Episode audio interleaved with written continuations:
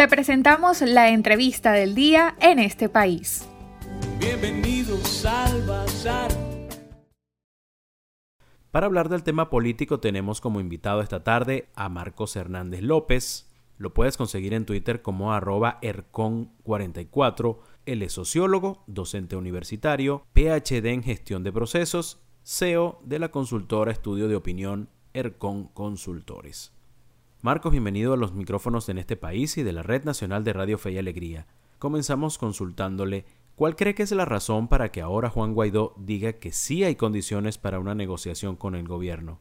Evidentemente que el señor Guaidó cuando convoca un diálogo para llegar a acuerdos o negociar con Maduro tiene toda una intencionalidad, mantenerse en el poder.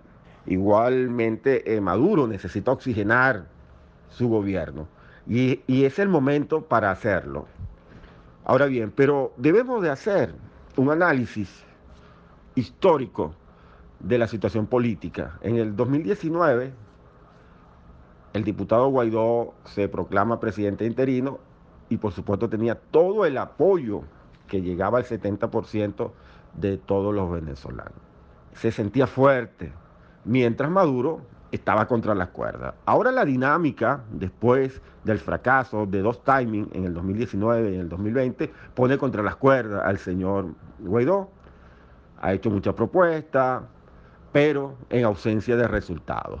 Y un país con una crisis tan profunda, tan aguda, lo que está gritando es que haya esos cambios necesarios y no tantos discursos y no narrativas que den tiempo al tiempo de reconfigurar solamente estrategias que no logren objetivos.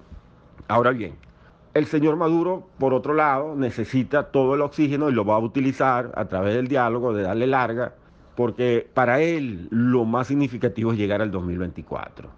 Guaidó mantenerse en el poder y Maduro llegar al 2024.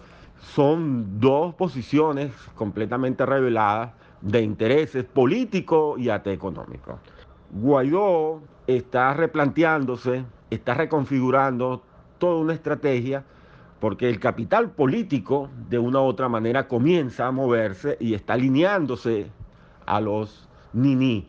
Esto es algo bastante relevante al momento del análisis político electoral. Un líder que en el año 2019 tenía el 70% del apoyo de los venezolanos, hoy tiene apenas el 21%. Sin embargo, todavía le gana en popularidad al señor Maduro, que apenas llega al 15.7%. ¿Qué tiene que ganar y qué tiene que perder tanto el gobierno como la oposición con esta propuesta de negociación? Ahora, ¿quién tiene que ganar? ¿Quién tiene que perder? Ambos tienen que ganar.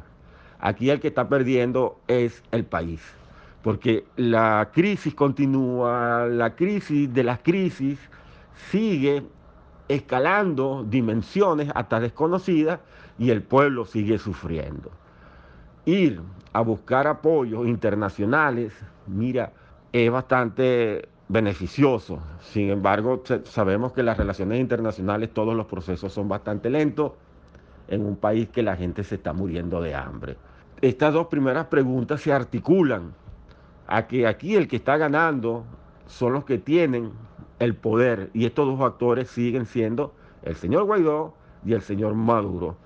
Por ello, emerge con fuerza los no alineados que tienen una postura crítica ante las propuestas, resultados, narrativas, discursos que tiene tanto Guaidó como Maduro, que finalmente se necesitan. Uno para mantener el interinato y otro para llegar al año 2024, incluso para pensar en su reelección.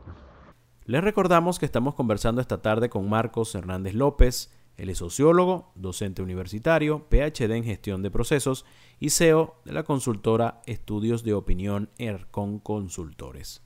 Nos está analizando el panorama político venezolano en medio de la propuesta de acuerdo de salvación nacional y los próximos comicios electorales. Precisamente sobre este tema, ¿cuál cree que sería la intención de voto para unas elecciones regionales con un nuevo CNE y esta propuesta de negociación?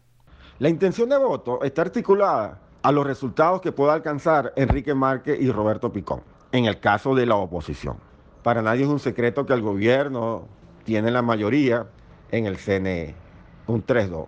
No obstante, hay un gran desafío por parte del señor Picón y el señor Márquez, que es comenzar a darles la garantía y esas garantías se conectan con la confianza del votante.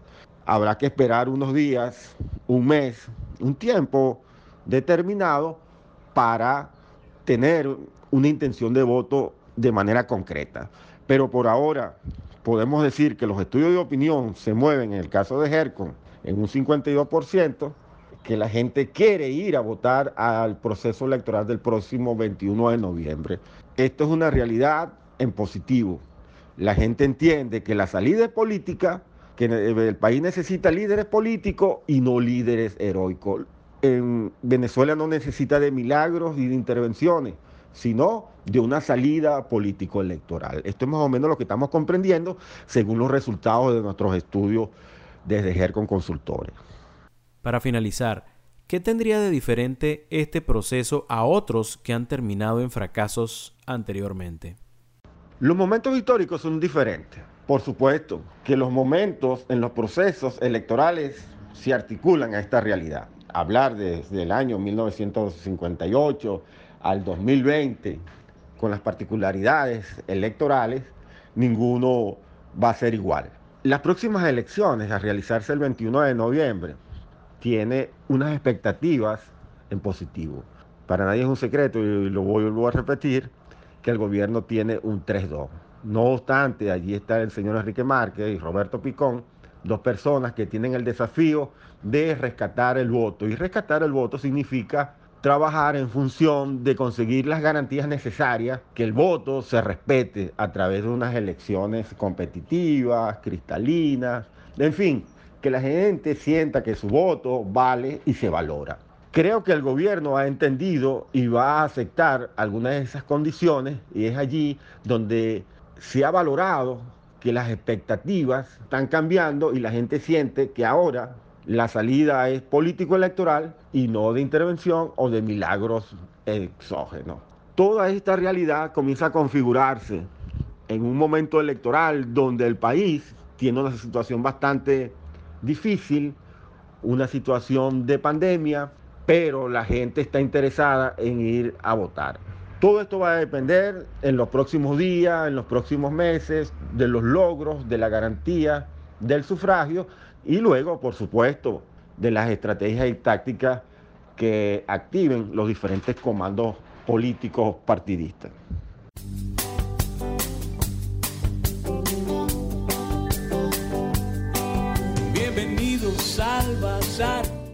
Le agradecemos a Marcos Hernández López, él es sociólogo, docente universitario, PhD en gestión de procesos y CEO de la consultora de estudios de opinión ERCON Consultores.